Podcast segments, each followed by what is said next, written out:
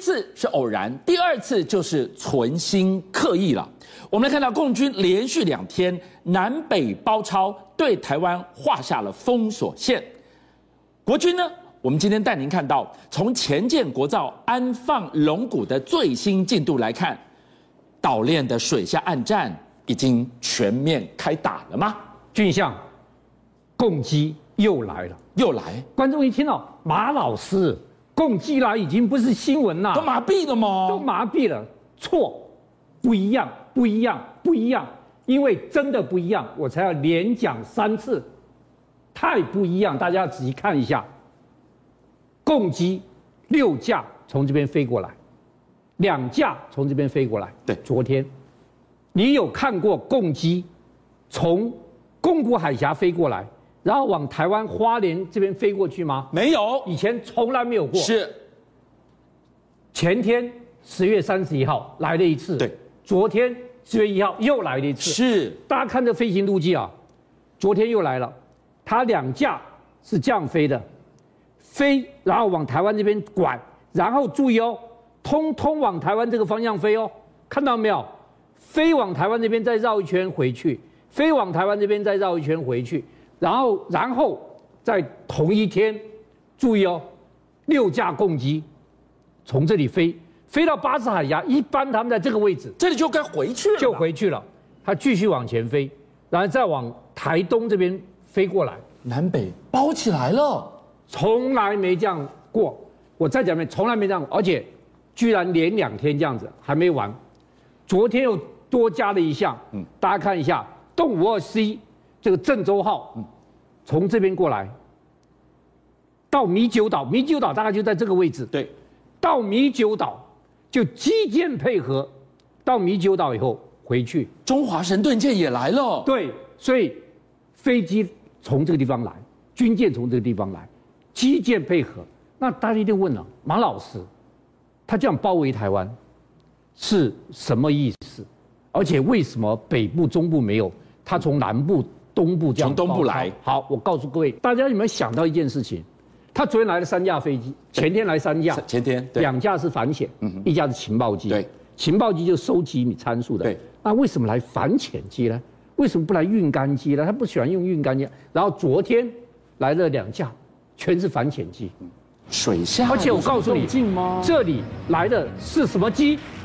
六架飞到这里来，只有一架往东部飞。运八反潜机，哦，啊它全部是反潜机。为什么？我觉得它要找美国的核子潜水艇，在这个下面吗？因为核子美国核潜艇，我跟大家讲，绝对不会走台湾海峡，是，因为台湾海峡太浅，嗯，核子潜艇不好闪不好躲。所有美国的核子潜水艇来这边，全都我们东部外海是最深的，是巴士海峡是最深的海峡，所以美国的核潜艇活动都在我们东部，然后在巴士海峡，再到南海，再再到南海，是他在里面去。而且我告诉你，一九九六年就告诉我们了，一九年美国来两艘航空母舰群，在这个位置，所以核潜艇就在这个位置待命，怕你打我，嗯所以他把这个地方核潜艇抓得清清楚楚嗯的。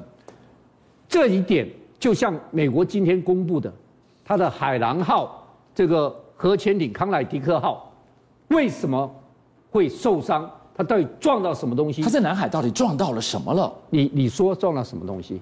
有答人案说是答案公布了，对不对？我我四个字回应，我不相信。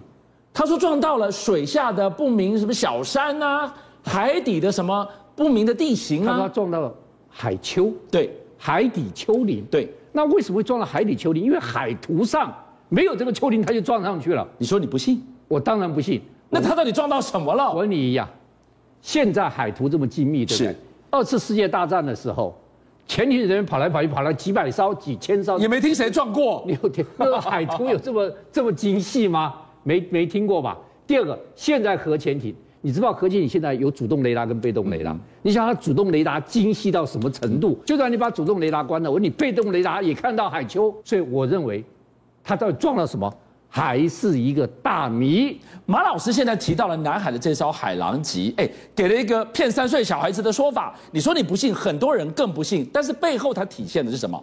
水下暗战，分秒已经开打了。我告诉你，我刚刚讲了，这里昨天跟前天，这个东北夹击、双面夹击，对，来的全是反潜机，是啊，代表老共现在反潜上用了很大的力气。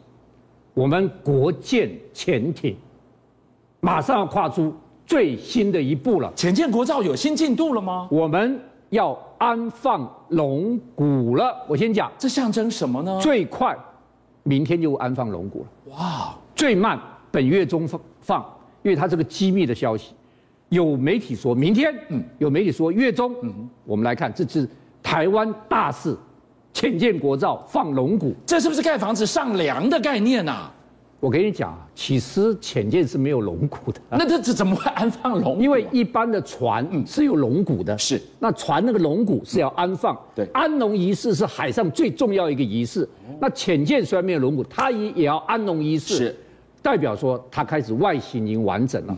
那潜舰怎么办呢？我们其实外壳已经做好了，外壳做好之后，我们就是把它这个外壳要给它焊在一起，是所以我们有外形了。那我告诉各位，我们的这个国造潜舰很厉害，我再讲一遍，很厉害。为什么？大家看，一看它这个这个尾舵就知道，跟日本的十一号、十二号苍龙级是一样的。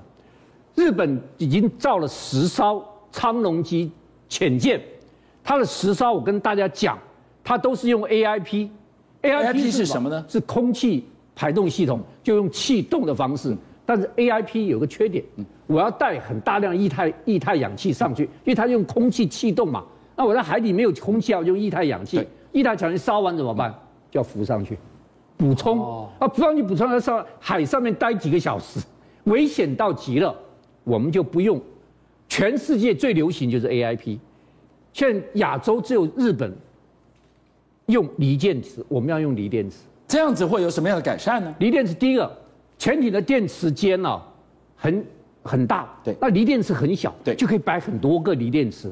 好，第二第二个，锂电池充电很快，是。第三个，锂电池寿命很久，对我们的国造潜舰用了锂电池后，可以在水下不浮上来三到四个星期。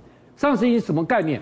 很多人认为台海战争哦，最重要是两个礼拜之内要决定。嗯，美国来不来，两个礼拜之内要决定。所以我们潜艇在上面可以用三到四个小时，两个礼拜关键时期它都可以在海底里面。所以我执勤伏击三个礼拜，绰绰有余对，了。而且它不但这样，它水下高潜艇要高速，对高速是最耗电，是它高速航行非常快。那高速的时候噪音非常大，因为那个柴油引擎有机械震动，那不就被发现了吗？锂电池噪音非常小。又安静，跑得对又快，对，现在全世界只有日本有能力用是锂电池造潜艇。对我们国造潜艇做成以后，我们将是东亚里面第二个做锂电池潜艇的。马老师提到了又安静又伏击、神出鬼没的前舰，那个对于航母舰队的震慑力道多大？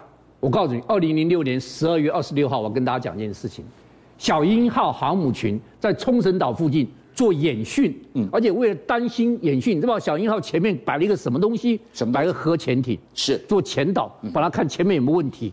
小鹰号带着他的这个整个护卫群去做演训，结果大陆的一艘宋级潜艇在小鹰号后面右后方五海里的地方浮上来。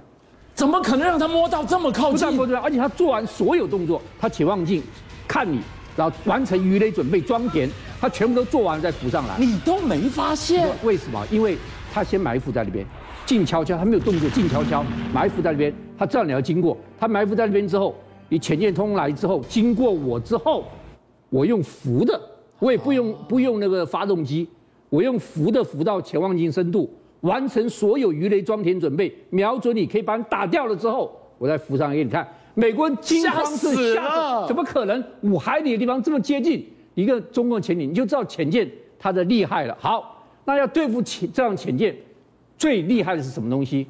反潜直升机。是对，反潜直你要伏击，在海底打我，我就在空中先抓到你。反潜直升机抓比护卫舰、比核潜艇还厉害，是因为反潜直升机它那个雷达侦测太厉害了。好，那大家一定问了，马老师，我们台湾这反潜直升机厉不厉害？我们反潜直升机三十年了，我们是 A S 拐动 C，大家都知道，我们本来有二十一架 F S 拐动 C，、但是我们现在只是只剩下十十八架，三架损毁了。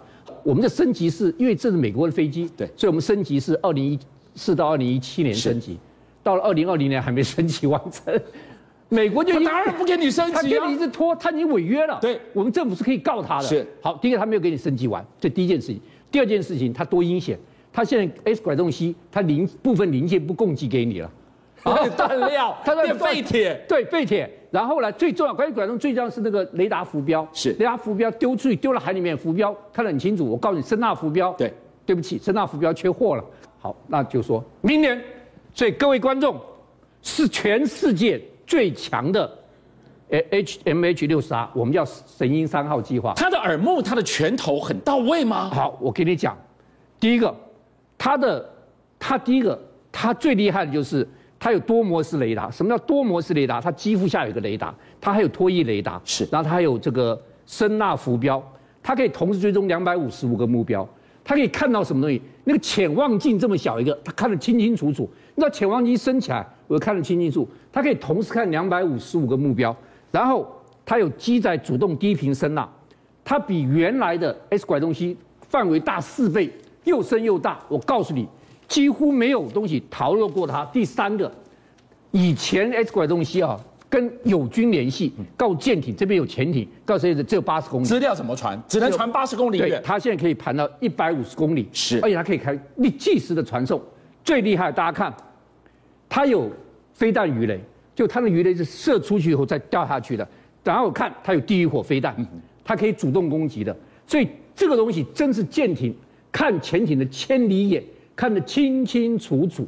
我们明年把预算放在机密预算里面，所以究竟有多少预算还不知道，但是我们明年台湾将要开始买，已经延宕了七年，老美一直塞给我们，我们我们不买的 M H 六零二。